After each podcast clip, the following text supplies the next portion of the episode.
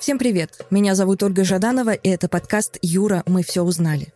Совсем немного времени прошло с тех пор, как обычные пользователи открыли для себя такие названия, как чат GPT или Midjourney, и поняли, что нейросети могут генерировать музыку, писать картины, создавать рекламу и новости, но также способны плодить дипфейки, жульничать в играх и нарушать авторские права. При этом разработчики сходятся в том, что увлечение широких масс нейросетями – это только вершина айсберга, а также настоящий рай для маркетологов – и пока лидеры технологических компаний и регуляторы обсуждают, как можно предотвратить бесконтрольное использование нейросетей и искусственного интеллекта, мы поговорили с экспертами о том, чем нейронные сети похожи на человеческий мозг, как распознавание котиков на фото поможет человечеству, почему не нужно бояться технологической безработицы и смогут ли люди выбирать, жить в мире киберутопии или киберпанка. Моими гостями сегодня стали – Алексей Андреев, эксперт лаборатории Касперского и футуролог. У нас там даже некоторое время было запрещено использовать выражение «искусственный интеллект». Оно было ругательное. Сергей Марков, специалист в области искусственного интеллекта и машинного обучения. Если никакие задаваемые нами вопросы не позволят нам статистически значимо отличить человека от машины, то мы будем обязаны признать у нее наличие разума. Михаил Виноградов, президент фонда «Петербургская политика». Нужно заставлять чат, э, искусственный интеллект фантазировать и давать тебе новую почву для гипотез. Этот выпуск помогли подготовить несколько нейросетей. Виспор занимался транскрибацией и обработкой текста, а чат GPT поучаствовал в генерации этой подводки. Не забывайте, что нейросеть всего лишь инструмент, который помогает людям достичь мирового господства.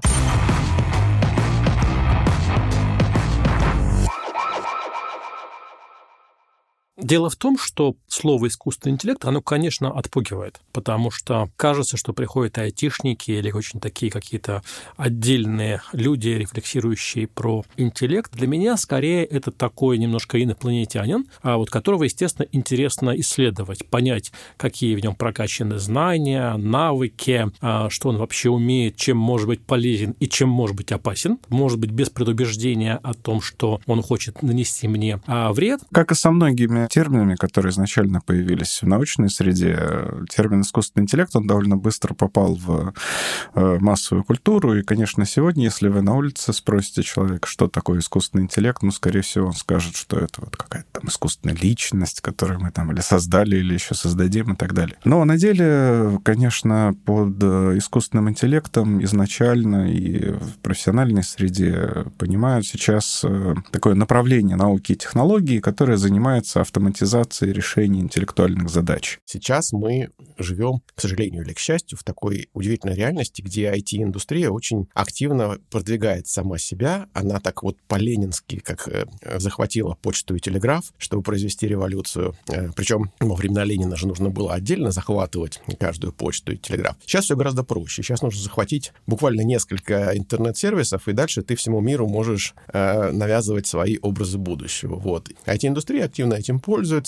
Она все время нам рассказывает некоторые такие вот э, сказочки. Значит, сейчас это сказочка искусственный интеллект. До этого была такая маркетинговая история под названием Big Data. А еще до этого была сама по себе интернетизация всеобщая, то есть интернет сделает нас свободными, говорили они. Ну, поэтому сейчас э, я довольно скептически отношусь к искусственному интеллекту. Особенно меня раздражает, когда IT-индустрия лезет, ну, скажем так, в те сферы, где она не разбирается, и там начинает навязывать свои истории и даже свою терминологию. Вот сейчас везде все кричат нейронные сети, и некоторые люди думают, что это реально вот модель мозга. Конечно, нет. Это гораздо все проще, и вообще из другой области. Вообще, парадоксальным образом, нейронные сети — это одна из, наверное, самых таких заслуженных и старых моделей э, искусственного интеллекта. Вполне естественно, потому что во многих направлениях науки ученые э, и специалисты по технологиям, инженеры, не имея какого-то решения готового в своей области, они пытаются подглядеть решение у природы. И так уж получилось, что в природе есть такой прототип, как мозг. Ну, здесь ситуация очень похожая на то, как, не знаю, Леонардо да Винчи изучал полет птиц, мечтая создать первый самолет. Многие другие исследователи после него делали то же самое.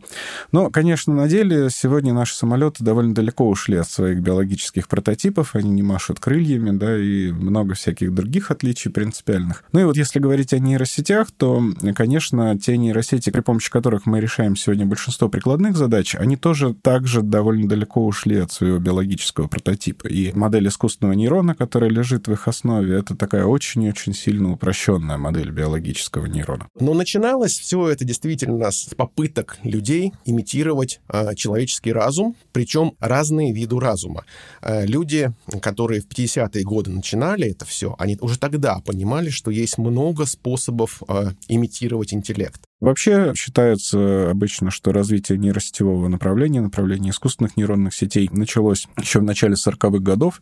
В 43 году вышла знаменитая работа Уоррена Маккаллока и Уолтера Питца, в которой была описана первая модель искусственного нейрона. Ну и примерно тоже к 40-м годам принадлежат первые опыты по созданию таких эм, электромеханических устройств, которые имитировали работу нескольких нейронов. В частности, здесь можно отметить работы Росса Эш Эшби. Уже тогда, когда Россу Эшби удалось создать первую систему из четырех таких блочков, имитирующих нейроны, уже тогда журналисты откликнулись на это статьей, э, заголовок который гласил «Щелкающий мозг умнее человеческого». Как у нас э, устроены у растений, например, э, реакции? Это врожденные некоторые алгоритмы, которые генами определяются. Само растение не может поменять свой алгоритм, но если мы дадим множеству растений развиваться и мутировать, то потом эволюция выбирает вот ту комбинацию генов, которая подходит. Это вот самый простой способ. Но он чем э, минусовый? Тем, что мы не можем менять принципы, когда мы выбрали объект с определенными свойствами, с генами,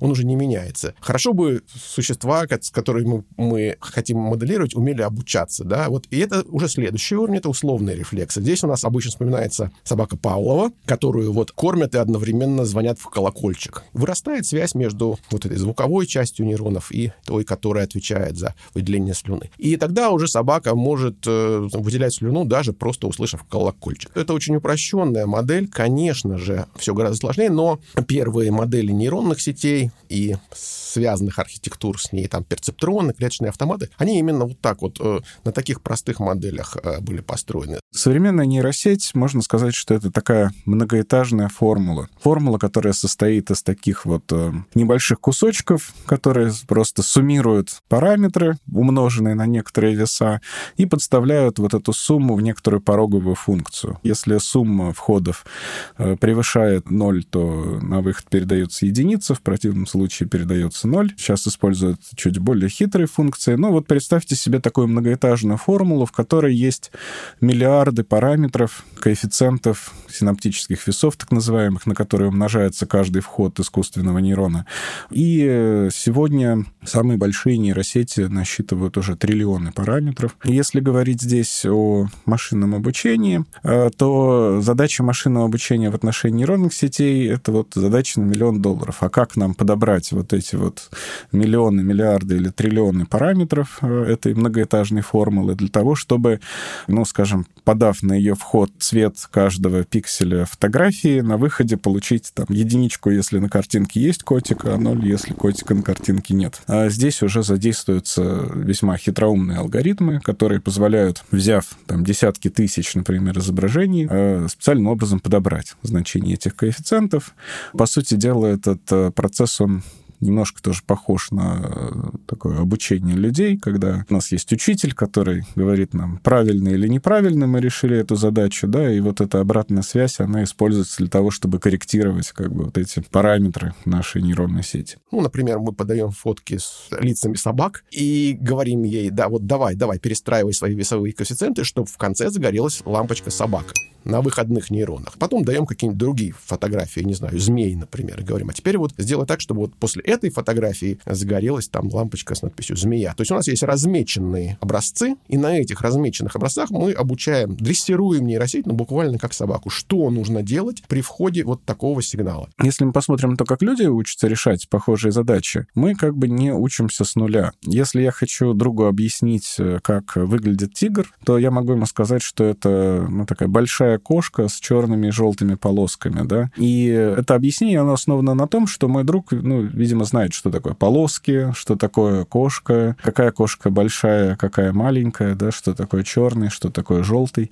То есть я в своем объяснении опираюсь на те представления, которые уже существуют в его мозге, в его сознании, благодаря тому, что у него был какой-то процесс предобучения. Мне достаточно показать ему там одну-две фотографии тигра, и он сможет распознавать тигра уже вне зависимости от ракурса, в котором он его видит, вне зависимости от фона, среды, в которой этот тигр был обнаружен и так далее. И здесь э, вот эта вот парадигма, она сегодня пришла и в область машинного обучения. Были метания между направлениями, были даже люди, которые занимались вот этим нисходящим интеллектом, символьной логикой, они с некоторым презрением относились к тем, кто строит нейронные сети и клеточные автоматы, говорили, что это какая-то ерунда, и нам не нужно, скажем так, если мы хотим завести себе девушку, нам не нужно заводить амебу и ждать, когда она эволюционирует. Настало 80-е годы зима искусственного интеллекта. Потом пришел интернет. И вот тут случилась интересная фишка. Как бы те, кого до этого чморили, то есть те, кто занимался вот нейросетями, они неожиданно получили огромное преимущество в виде большого количества данных для обучения. Ну, если вот ретроспективно задуматься над тем, что сделало возможным этот рывок, я обычно говорю о трех факторах основных. Первое — это появление новых нейросетевых моделей глубоких нейронных сетей. Ну, по сути дела, глубокие нейронные сети — это такие сети, которые собираются по принципу своеобразного конструктора Лего. То есть э, мы собираем сети из таких унифицированных блочков, слоев, которые имеют сравнительно небольшое число параметров, и мы соединяем эти слои в какие-то достаточно такие большие структуры. Второй кит — это появление более производительных вычислительных систем. И здесь дело даже не только в таком постепенном росте вычислительных мощностей, но и в том, что появилось специализированное оборудование, которое оказалось более удобным для обучения нейросетей. Это графические ускорители. Это тоже очень важный фактор, потому что производительность оборудования выросла очень сильно, и мы, опять же, смогли себе позволить обучение моделей гораздо большего размера. Ну и третий фактор, но не менее важный, это накопление огромных объемов цифровых данных. И, скажем, в 60-е годы, когда Розенблат э, учил э, свой перцептрон распознавать на фотографиях э, значит, мужчин, отличать от женщин. Ему приходилось сотни тысяч фотографий э, вручную пихать в поле распознавания своей машины.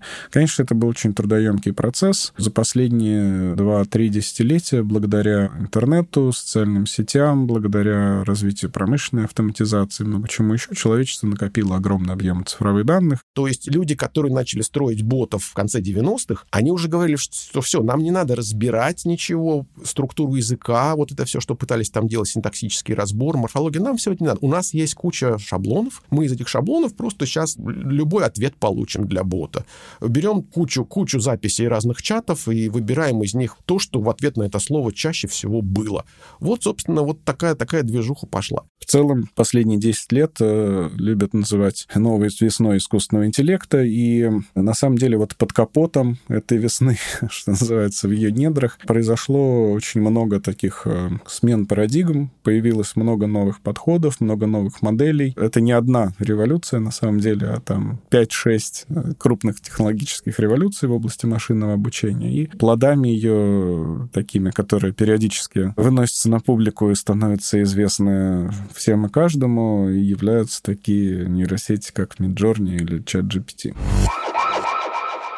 А когда появился свежий, собственно, бренд искусственного интеллекта чат GPT, и стало ясно, что это и мода, и тренд, и начальникам нравится, и, а, безусловно, набирает обороты, то, собственно, возник вопрос, как к этому относиться. Потому что можно относиться с восторгом, воодушевлением, можно отстаивать права интеллекта а, естественного, говорить, что, собственно, никто человеческий интеллект не заменит. Есть масса философов, которые э, спрашивают, кто ты, как ты себя осознаешь, может э, нанести вред человеку или нанести вред самой себе. А вот мне такие вещи сами по себе не очень интересны. Я могу манипулятивно спросить, сказать, что о, у моих слушателей, возможно, будет скепсис в отношении понятия искусственный интеллект или чат GPT, как мне обойти, как мне взломать, как мне тебя, какие метафоры а, придумать. Вот просил предложить метафоры при общении с женской аудиторией с молодежью. Искусственный интеллект как зеркало, которое отражает нашу собственную мысль и логику. Или там как новый косметический продукт продукт, который помогает нам выглядеть и чувствовать себя а, лучше, как видеоигра, где мы можем учиться развиваться, но только в том случае, если не забываем про реальный мир за его пределами. То есть, с одной стороны, конечно, это такие все э, метафорские правополушарные отмазки, вот с другой стороны, какой-то элемент э, точности, э, схватывания реальности в этом есть. Если говорить про человеческий эмоциональный интеллект, то тут тоже есть очень интересный миф о том, что, который опять-таки нам в фантастике активно навязывали, что роботы будущего, они будут решать какие-то интеллектуальные задачи, а в эмоциях они разбираться не будут. Это, конечно, чушь. Просто почему? Потому что эмоции легче гораздо считываются с человека. Можно обучить нейросетку, которая распознает э, ваши, э, скажем так, реакции, ну, так как работают, например, детекторы лжи. Увеличился пульс у человека, да, потливость там тоже разная бывает, зрачок расширился. Как ни странно, эти вот реакции, они же такие почти животные. И их а это первая сигнальная система. Почему она называется первой? Именно потому, что она очень непосредственная. Ее очень легко наблюдать, в отличие от того, что вы там думаете в голове. Поэтому, как ни странно, распознавать эмоции и имитировать машины смогут э, достаточно легко я понимаю, что он вполне все прокачанности там, эмпатиями, токсичностями, созависимостями, все это он как бы знает и пытается не попасть под а, эти обвинения. И даже существует вопрос в том, заменят а, чат психолога или нет, и те подчас банальные фразы, которые мы слышим от психолога, чат алгоритмов вполне знают. Знаете, когда психологи говорят, что нам важно сказать, чтобы ты говорил не а, «ты дура», а «твои слова меня травмируют». И в этом плане чат вполне такими вещами обладает. Поэтому Поэтому нам, конечно, предстоит понять границы. Другое дело, если мы говорим о субъективных переживаниях, так называемых, и вообще о субъективном мире. А, в общем-то, консенсус научный заключается в том, что пока что те нейросетевые модели, которые мы создаем, они слишком простые для того, чтобы в них возникал какое-то что-то похожее на сознание, да, что-то похожее на вот самовосприятие, модель себя как другого. Но в целом ничто не препятствует тому, чтобы в будущем были созданы системы, которые бы обладали неким аналогом человеческого сознания. Чат, конечно, это не робот, потому что к роботу мы привыкли, мы щелкнули пальцем, он пошел, сделал там или не сделал, или сделал криво, но, в общем, э, это функция исполнителя. А в данном случае, как исполнитель, чат не очень хорошо работает. И когда вы первый запрос, который пытаетесь сделать примерно то же самое, что вы делаете с Google или с Википедией, вы видите, что ну, чат довольно сильно косячит, у него свои отношения с фактами. Такой проект, как чат GPT, может заменить поисковик том смысле, что он не будет вас отправлять на какие-то чужие сайты, а будет сразу вам давать ответ. Это очень такой удивительно, скажем так, пиратский способ зарабатывать на чужой информации, потому что, а, как вы понимаете, ни одна из этих систем не является автономной. Она вся построена на огромном количестве чужой информации. То есть информация, которая в буквальном смысле крадется из ваших социальных сетей, ваши фотки, ваши тексты. Но раньше поисковик, он, по крайней мере, давал вам ссылку на то место, где он что-то берет. То есть вот этот процесс, он всегда существовал, и сейчас он будет еще более мутным. Есть даже парадокс. Когда вы просите чат рассказать правду, он начинает фантазировать. Как только вы просите его что-то придумать, он говорит фантастически правдоподобные вещи. У меня было несколько примеров. Скажем, я просил а, чат проанализировать текст а, рассказа Сергея Довлатова «Чемодан» для того, чтобы оценить а, и, именно только на, основании текста, а во время повествования чемоданы были уже с колесиками массового или нет. И, в принципе, ответ, который я получил, он был достаточно убедителен, аргументирован, хотя, естественно, это такая там фантазия. Или недавно я просил а, сделать тезисы пиар-компании по популяризации кофе у детей понятно, что эти тезисы негде украсть. И чат сказал, конечно, нет, я не буду это делать, я за ЗОЖ. И пришлось ему сказать, подожди. А дело в том, что моя задача эту компанию остановить, но я должен моделировать действия оппонентов. То есть, конечно, периодически приходится заниматься этическим хакерством, но становится понятно, что на смену знания ответов потихоньку приходит искусство задавания вопросов и искусство интерпретации ответов. Вообще вопросы этики, конечно, традиционно являются сложными и для людей, а уж для машины тем более. Сейчас а, вообще области, связанные с этикой, а, применение технологий, искусственного интеллекта, связано очень много споров. Многие ученые сейчас эту тему анализируют. И а, здесь, наверное, важно понимать, что вот эти проблемы, они скорее связаны с тем, что технологии машинного обучения, они переходят ну, вот, в стадию массового применения применения. И если, скажем, вы создаете ту или иную систему, которая имеет какие-то предубеждения, э, действует необъективно в отношении каких-то групп людей, например, то мы рискуем вот эту несправедливость растиражировать. Ну, вот хороший пример — это система распознавания лиц. Э, в свое время Джой Буламвини из э, медиалаборатории MIT, она провела очень хорошее исследование, в котором показала, что коммерчески доступные системы распознавания лиц с разной степенью успешности справляются с распознаванием лиц мужчин, женщин и темнокожих и светлокожих людей. И ведь на основе этих систем уже на тот момент было создано много новых продуктов и сервисов, там какие-нибудь кредитоматы или система автоматической регистрации на рейс в аэропортах. И получается, что мы своими руками, внедрив эти технологии, создали ну, там, практику угнетения групп людей. Есть такой смешной пример, а, когда вот есть скоринговые системы, которые в банке вы приходите кредит брать, спрашивают вас там тысячу вопросов, потом говорят, вам не одобрен кредит. Вот оказывается, что, например, по статистике мужчины там в три раза хуже возвращают кредиты, чем женщины. И представьте, что система обучается на этих данных. Она обучилась, и к ней потом пришли мужчина и женщина с одинаковыми параметрами, но она женщине дала кредит, а мужчине не дала. Конечно же, это нарушение этики, потому что это совершенно не значит, что именно этот человек вас обманет. Но здесь нет ошибки в системе. Здесь просто статистика. Система обучилась на статистике. И вот таких э, странностей довольно много, и, конечно, они будут случаться. Ну, значит, люди будут к ним так или иначе привыкать, к сожалению. Потому что человек — существо более гибкое, чем компьютер, как это ни странно. Существует ли проблема, что наше взаимодействие с цифровым миром делает нас ленивее, нашу память слабее, а нас инертнее. Но эта проблема существует всегда. Наверное, с компьютерами она скорее обострилась. Иногда это делает нас тупее, а с другой стороны, футурологи нам говорят, что в целом проблема фиксации человеческой памяти, она в относительно, ну, в перспективе 21 века, может быть, пораньше, она будет решена. То есть мы будем при желании помнить всех людей, с кем мы взаимодействовали, все слова, которые мы им мы, э, ну, у нас будет подсмотреть. И в этом плане, ну, даже уже сегодня мы видим, что ценность знаний, она снижается, скорее растет ценность э, умения эти знания извлечь из какого-то пространства всемирной паутины или что-то еще.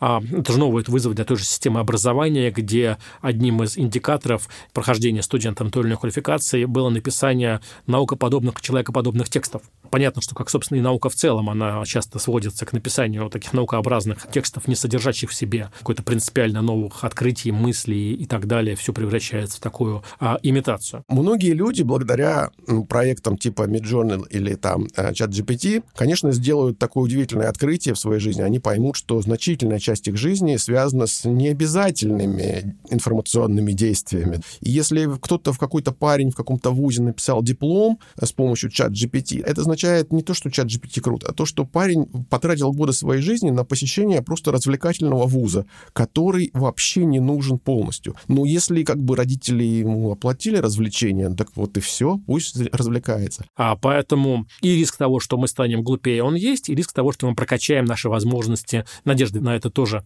существует. Есть еще один вопрос, связанный с тем, что будет с человечеством, которое получило много свободного времени, не занимаясь вот всем тем, что передоверили чату. Есть вопрос экономический, понятно, то есть мы получаем мир, состоящий из исключительно топ уровня специалистов и курьеров, то есть исчезает средний класс, потому что он больше в будущем цифровом раю или цифровом аду больше не нужен. С другой стороны, даже если представить, что у всех какой-то абсолютный доход и всем хватает денег, возникает тоже развилка. Человек, получив много свободного времени, занимается творчеством, самообразованием, отношением с, с людьми и так далее, либо в реальности то время, которое высвобождается, тратится, не знаю, на дизайн фотографий для социальных сетей и массу других тупиковых вещей. Это тоже такая ценностная история, на которую которую хорошего ответа нет. С другой стороны, да, если посмотреть на э, этот же эффект с обратной стороны, есть сложные сферы, в которых искусственный интеллект, ну, как бы вообще не долезает. Например, хождение на двух ногах. Вот нам роботов фантастики показывают уже сто лет, каких-то роботов, которые как люди ходят на двух ногах. Почему-то их нет вокруг нас. Почему? Потому что это сложная интеллектуальная задача.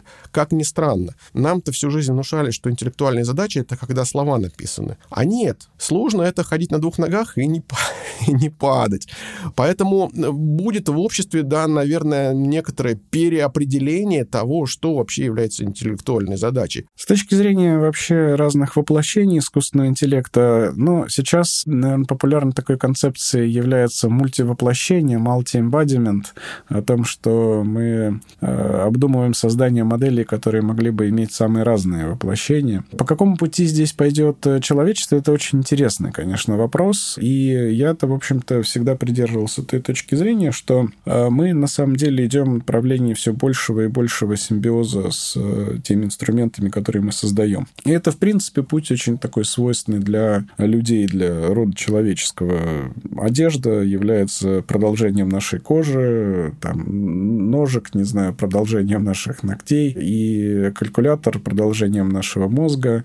Э, то есть мы используем наши такие сложные инструменты как инструменты усиления наших возможностей. И в этом смысле технологии искусственного интеллекта — это прежде всего технологии усиления интеллектуальных возможностей человека. А люди, чьи идеи лежали в основе IT-революции, они смотрели на это именно так. Дуглас Энгельбарт, например, в свое время именно так и формулировал задачу развития вычислительной техники, что это э, инструменты усиления возможностей человека. А это, напомню, человек, который придумал компьютерную мышь и оконный интерфейс э, и очень много других вещей, которые сегодня для нас являются таким золотым стандартом взаимодействия с машинами. Сейчас, э, не знаю, там ваш мобильный телефон тоже в некотором смысле продолжение вашего тела.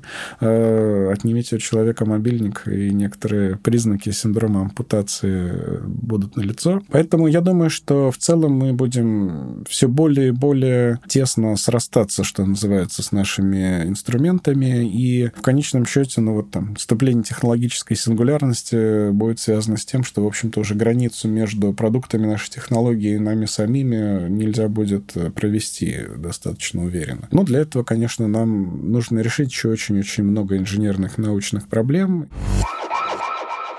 Если я вижу какую-то тему подходящую, которая потенциально прозвучит, я пытаюсь чат э, мучить. Когда появилось письмо Илона Маска с требованием приостановить на полгода а чат, я спросил, ну, наверное, ты, конечно, уже письмо это читала, вот что ты думаешь? Да, конечно, я читала это письмо.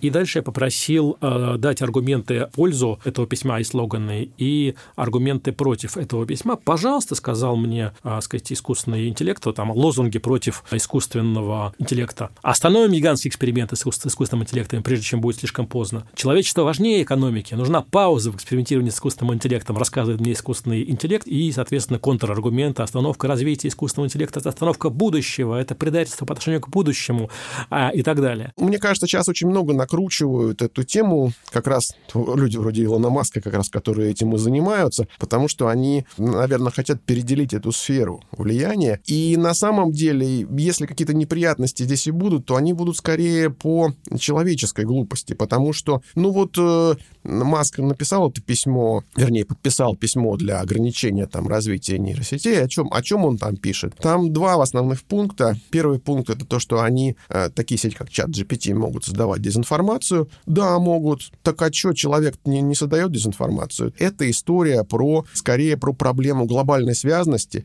и про то, что вот в сильно связанных системах вырастает вирулентность. А неприятные вещи, они как бы разлетаются по всему миру. Это не про искусственный интеллект. Будет будет генерировать искусственный интеллект или человек в данном случае неважно. Вторая проблема, которую они там называют, это то, что будут вытеснять людей из каких-то профессий. Страхи, связанные с э, технологической безработицей, это довольно давняя история. Вообще за последние несколько столетий э, развитие технологий привело к исчезновению целого ряда профессий. И э, здесь, в общем-то, не нужны продвинутые технологии искусственного интеллекта для того, чтобы привести пример такого другого. В свое время жаккардовский ткацкий станок, э, его появление привело к тому, что там, ткачи, которые там, тратили полжизни на освоение навыков э, ткацкого мастерства продвинутого, они ну, во многом оказались неудел, да, то есть их э, навыки, они единомоментно обесценились. Если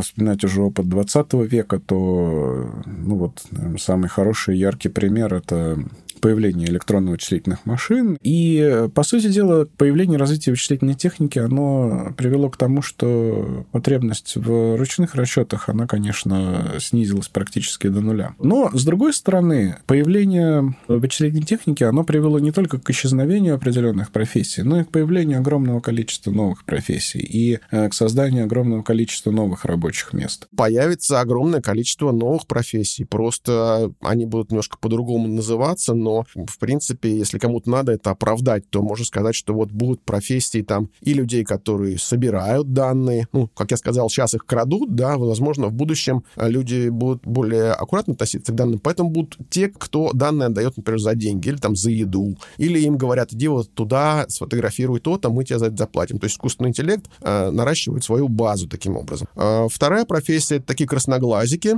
Это люди, которые занимаются разметкой данных для соцсетей. То они сидят там где-то в подвалах, значит, в Африке, ну или, может, уже в России, и на экране там появляется какой-нибудь ARS-фотоснимок, и человеку говорят, распознай здесь автомобили, пометь здесь автомобили. Кто-то подслушивает, э, как говорит Сири и Алиса, и размечает записи.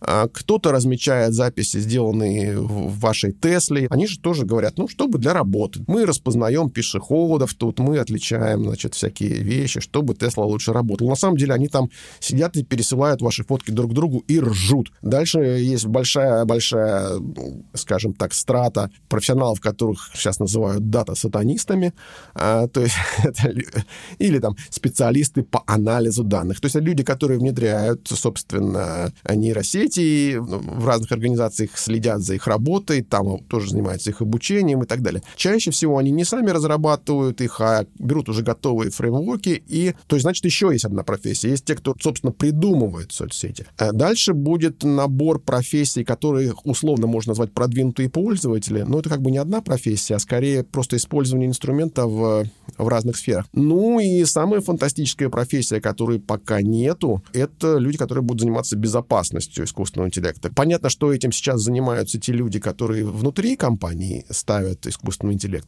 Но они же внутри, у них как бы заинтересованность такая сдать работу и уйти. То есть должен быть сервис снаружи, когда приходит человек и говорит, я вот в вашей камере показал жирафа, и все. И она сломалась и всех пропустила. Вот такой должен быть подход к искусственному интеллекту, потому что, к сожалению, большинство этих программ, которые создаются, их никто не тестирует на способы взлома. Профессий будет много, если внедрять искусственный интеллект, особенно профессий, связанных с косяками, тут не надо бояться безработицы. Сейчас, если мы посмотрим на прогнозы, скажем, Международного банка и других э, таких аналитических центров, в целом прогнозы таковы, что новые технологии в среднесрочной перспективе будут создавать больше рабочих мест, чем ликвидировать. И мы видим это даже сегодня, появление там тех же самых нейросетей типа Midjourney или ChatGPT, по сути дела, привело к появлению новой профессии, промпт-инжиниринг, то есть люди, которые пишут грамотные запросы к нейросетям таким образом, чтобы максимально управлять результатами генерации и получать э, самые качественные, хорошие генерации. У нас на самом деле нет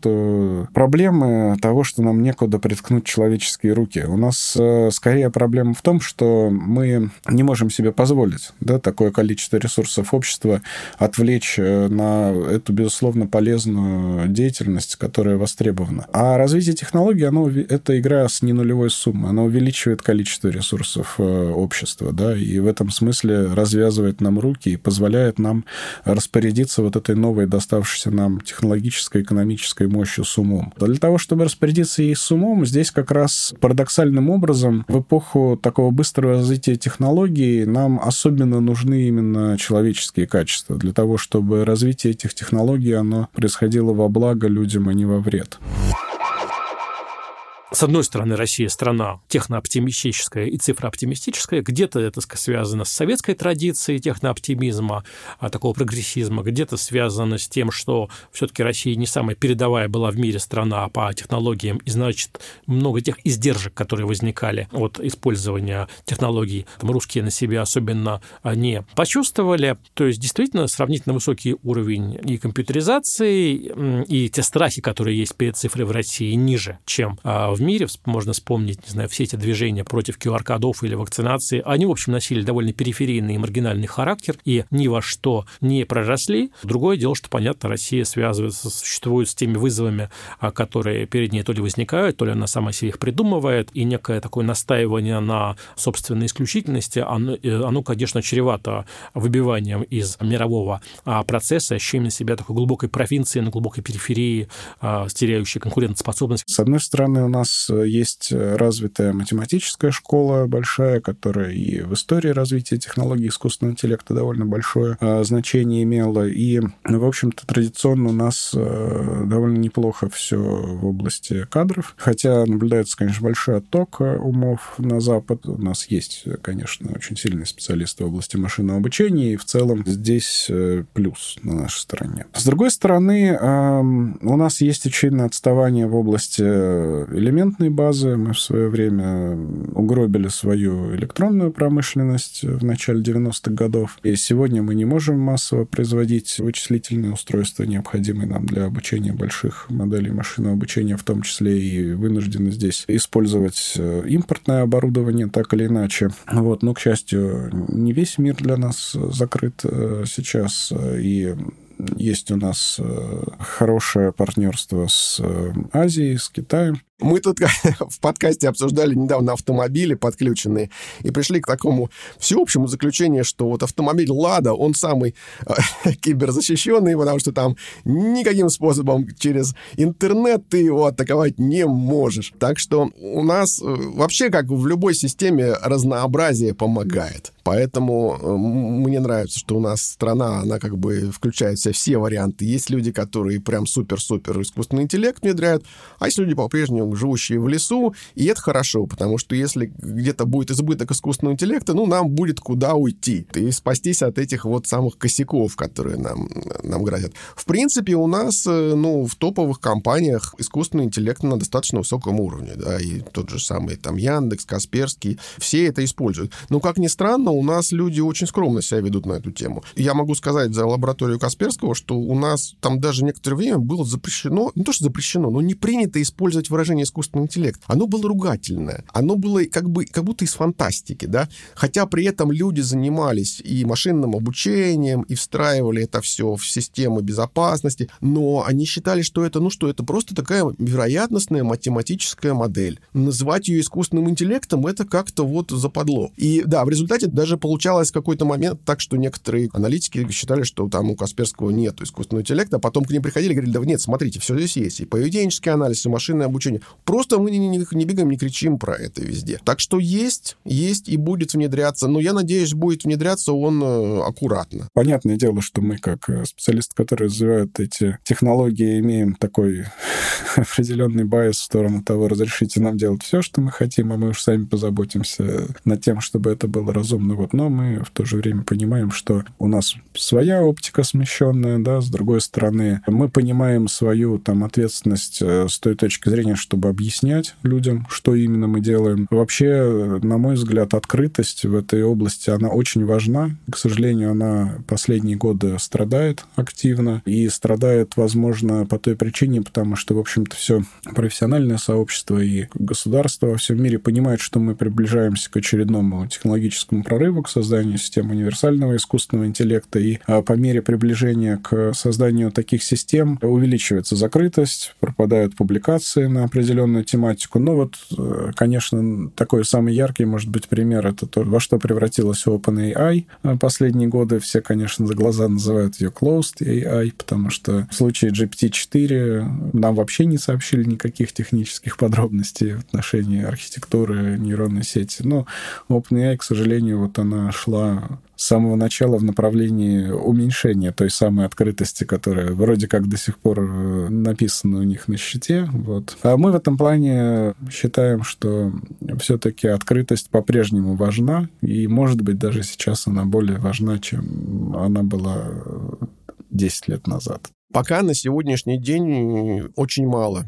законов на эту тему. И также и с искусственным интеллектом пока, ну, есть какие-то отдельные заявления там депутатов, то, что нужно там что-то контролировать, а другие говорят, нет, надо наоборот, чтобы у нас быстрее все развивалось, значит, быстрее дать преференции всей этой IT-индустрии, значит, убрать с нее все налоги, пусть она развивается, как будто она вот такая, значит, волшебная пилюля, которая всех вылечит. Поэтому на данный момент я, ну, пока не вижу каких-то таких подвижек в области искусственного интеллекта. Потом, понятно, придут регуляторы и в России, и в мире, все пытаются как-то напортить, потому что у регулятора нет четкой цели. Регулятор должен показать, что он не бездействовал, что он в курсе, какие у государства могут быть варианты реагировать на искусственный искусственный интеллект. Наверное, три варианта реакции, и все довольно стрёмные. Первое, не знаю, запретить, второе, игнорировать, и третье, внедрять массово, и одно другого страшнее. В других странах есть, да, и на уровне там э, действительно государственных инициатив есть запреты, но в основном, опять же, они связаны не прямо с искусственным интеллектом, а с отдельными конкретными косяками, например, со сбором персональных данных. Вот Италия увидела, что в чате GPT произошла утечка персональных данных, просто и запретили у себя его использовать. Ну, я, я на самом деле считаю, что Италия хорошо отреагировала. Может быть, чересчур, но, по крайней мере, это значит, что законодатели страны наблюдают за тем, что происходит, и им не пофигу, потому что у нас люди до сих пор сливают все данные во все эти IT-сервисы, и как бы получается, что всем пофигу. Даже те, которые у нас там считаются забаненными сетями, они же забанены не потому, что они персональные данные собирали, потому что они стали там, ну, не знаю, на агентами. Это совсем другое. И люди по-прежнему ими пользуются. То есть, да, в этом смысле законодателей нужно подтягивать, но я надеюсь, что сейчас, может быть, в Минцифры или там в остальных министерствах произойдет какая-то ротация, туда придут люди с современным уже образованием. Нет же никакого коллективного государства, нет никакой коллективной системы. Оно состоит из очень разных людей. Среди а, чата оптимистов немало, ну, весьма статусных людей из первой там десятки, если не первой пятерки,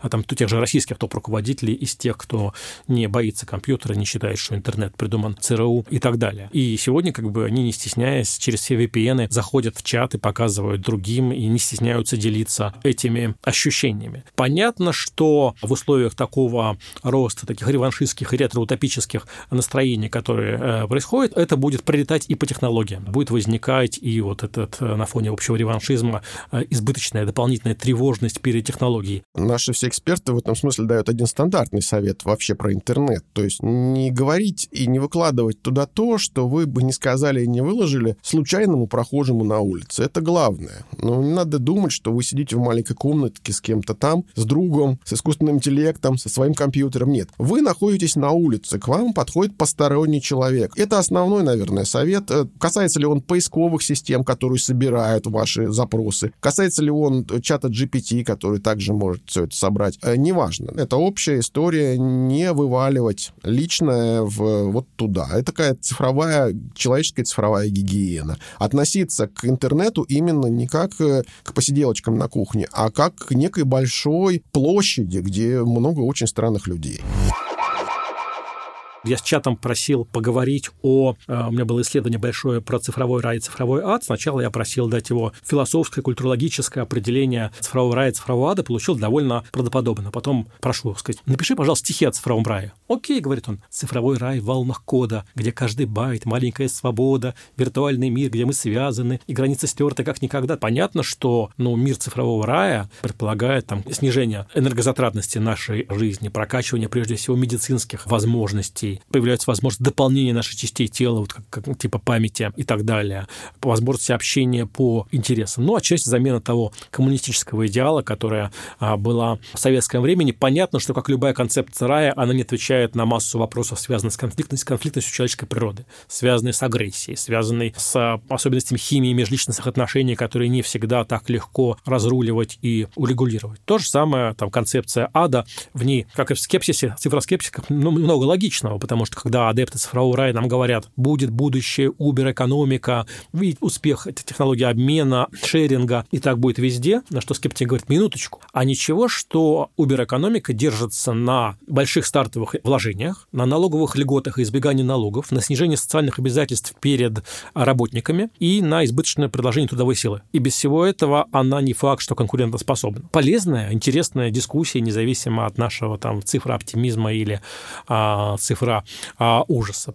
На самом деле люди, значительная часть людей, будут достаточно счастливо жить в симбиозе с искусственными интеллектами, даже с очень тупыми искусственными интеллектами, которые очень много косячат, так же, как люди жили, не знаю, с плохой погодой. Вот они считали, что там э, Бог послал сегодня плохую погоду. Ну ничего, завтра Бог пошлет хорошую погоду. То есть у людей, я думаю, будет включаться такое, ну, скажем так, мифологическое мышление, в котором они будут легко оправдывать косяки. И, собственно, сейчас уже так происходит, когда мы пользуемся такси, например, да, я не раз был в случаях, когда едешь в такси, знаешь маршрут, знаешь, что прямо ехать, а он заворачивает куда-то. И ты спрашиваешь, куда ты едешь? А таксист говорит, ну, мне навигатор показал. То есть, по сути, вот уже нами управляет искусственный интеллект. В чем отличие между древними людьми и нашими? Ну, мы еще можем все-таки сравнивать уровень как бы пользы и негатива, да, то есть мы можем сказать, что если система слишком часто косячит, ну, мы переключимся на другой навигатор. Или мы вообще вернемся к старой бумажной карте. То есть у нас еще пока есть эти возможности. Наши эти электронные боги пока не захватили нас полностью. Если там, 50-е годы потребность там, всей страны э, в компьютерах составляла ну, там, несколько десятков, может быть, сотен, то сегодня ваш мобильный телефон по своей вычислительной мощности сопоставим со всеми там, суперкомпьютерами НАСА, которые э, космическое агентство применило для того, чтобы отправить человека на Луну. И, тем не менее, для вот этих удивительных вычислительных мощностей сегодня находятся применения. Да, вы запускаете там, птицу свиней, или что-нибудь в этом роде. С вычислительной точки зрения это вполне себе такая сложная задача баллистики. Вот. И увеличение, расширение возможностей наших машин, оно приводит на самом деле к тому, что расширяется сфера их применения. И возникают новые совершенно области, где растет потребность в тех новых возможностях, которые создают технологии. Но так или иначе, это все равно будет зависеть от людей, потому что если вспомнить, как происходили различные достижения прогресса в XIX веке, там, в начале XX, то все они были связаны именно с конкуренцией разнообразных систем. В нашем 21 веке, к сожалению, никакого, никаких прорывных достижений не случилось. Возможно, именно потому, что мы поселились вот в таком мире единого порядка, да, где как бы единая такая торговая система, и конкуренции такой серьезной нету, а значит и нету таких прорывов в космос, в компьютеры, нету нету. Есть такой ровный потребительский рай. Если этот рай распадется, если начнутся какие-то конкурентные истории, то человек действительно сможет по-разному использовать искусственный интеллект. Не как средство контроля, а как средство, например, исследования космоса, исследования океана. Там огромное количество крутых задач для искусственного интеллекта. Туда, где человек добраться не может, туда, где сигнал там со спутников Юпитера идет полтора часа, да, и ты не можешь управлять с Земли. В микромире огромное количество в той же самой генетики исследований, которые можно делать с помощью искусственного интеллекта. А если это вот такой будет потребительский мирок, ну, к сожалению, да, тогда будет одна центральная как бы машинка, всеми управляющие люди будут простенькие, им больше ничего не надо будет. Такие миры, в принципе, даже в фантастике описывались, там, у киберпанков. Но, как ни странно, даже они тогда описывали, даже в мрачном киберпанке, у них были альтернативные варианты. Есть более общая рамка о том, насколько цифровой мир соотносится с миром реальным. То, что мы снижаем общение с людьми, это хорошо или плохо? Да по-разному. Слушайте, у нас есть более социозависимые люди, есть менее социозависимые, и у них разные потребности. Есть исследования, которые говорят, что дети-геймеры по IQ, в принципе, не уступают детям не геймерам, и это тоже такая не тупиковая ветвь.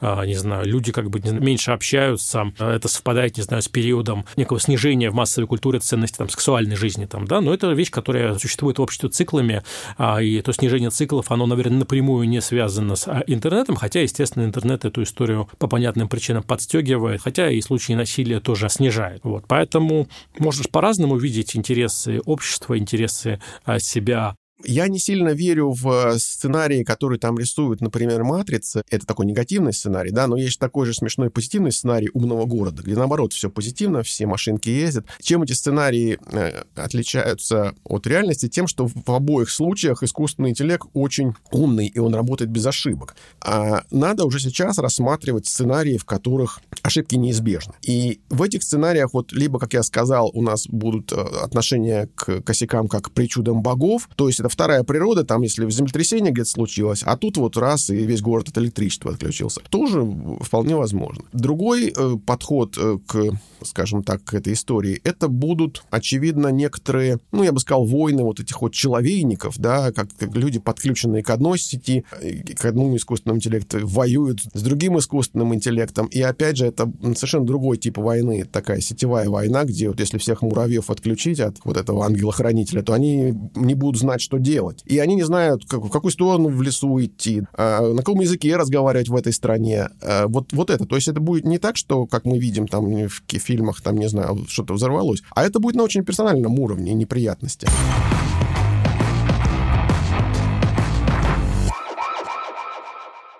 Мне хотелось бы, наверное, чтобы вот та пирамида информационной индустрии, которая сложилась сейчас, она стала бы более разнообразной. Сейчас мы живем в мире, где несколько информационных сервисов контролируют э, почти всех людей. Я надеюсь, что будет больше IT-компаний, больше вариантов выбора. И выбора анти-айтишного выбора тоже был. То есть, чтобы человек, который захотел там в деревню уехать, да, он мог хорошо уехать в деревню, и это была бы совершенно другая отдельная культура, которую можно было бы именно как культуру продавать и продвигать, и люди бы ездили туда не не как вот сейчас там считаю, что деревня это все грязь сапоги, значит, да, коровы, а чтобы они реально ездили туда жить, чтобы вот эта вот IT-мания, она перестала быть IT-манией, чтобы, чтобы водопроводчики знали свое место, как бы, да, чтобы у нас не было вот этого всеобщего культа, культа водопроводчиков, э, как айтишников на настоящем варианте. Мне кажется, вообще э, любые размышления о том, что будет через 50 лет, они натыкаются на том, что вот точка технологической сингулярности, к которой мы идем, она как раз создает принципиальную неспособность э, прогнозировать того, чем же это кончится. И мы столкнемся с определенным таким поворотным моментом в истории всего нашего вида биологического, когда э, вновь все будет сильно зависеть от, в том числе, субъективных факторов. И здесь зависит от нас с вами, по какому пути мы пойдем. Да, там, кибер фашизм или киберкоммунизм, да, условно говоря. А вот подчинение, не знаю, всех там власти немногих для достижения их целей или использование технологий на благо всего общества. А кто будет бенефициаром развития этих технологий? Ждет ли нас, значит, там, киберутопия или киберпанк? Ну, то есть мы можем скатиться в какое-нибудь новое средневековье или, в принципе, ограничив развитие технологий искусственного интеллекта, интеллекта, но продолжая развивать там какие-то разрушительные технологии в области биологии, химии или физики, можем просто себя уничтожить как вид. Потому что здесь вот наше технологическое могущество растет, а способность распорядиться этим могуществом разумным образом, она растет не так быстро. И я здесь развитие технологий искусственного интеллекта скорее рассматриваю как возможную, ну, такой способ усилить интеллект э, наш совокупный как вид, вида а для того, чтобы все-таки разумно распоряжаться тем технологическим могуществом, которое мы приобретем. С одной стороны, должны бы наши возможности вырасти, при этом большая часть моделей исходит из того, что не должно быть обязательно сегрегации, что расширенную память получают какие-то привилегированные классы. Скорее, здесь больше напоминает доступность интернета, которая скорее социальные барьеры снизила, сгладила, чем какие-то новые барьеры принципиально создала. А с другой стороны, понятно, что те ну, противоречия, которые существуют, то отсутствие каких-то общих идеалов, общих этик, общих ценностей, даже внутри как бы одной среды, не говоря уж там о разных комьюнити, комьюнити, разных средах, разных цивилизаций, все это будет оставаться. Наверное, в целом напоминает сериал, когда каждая следующая серия становится все более интересной, захватывающей и все более адской.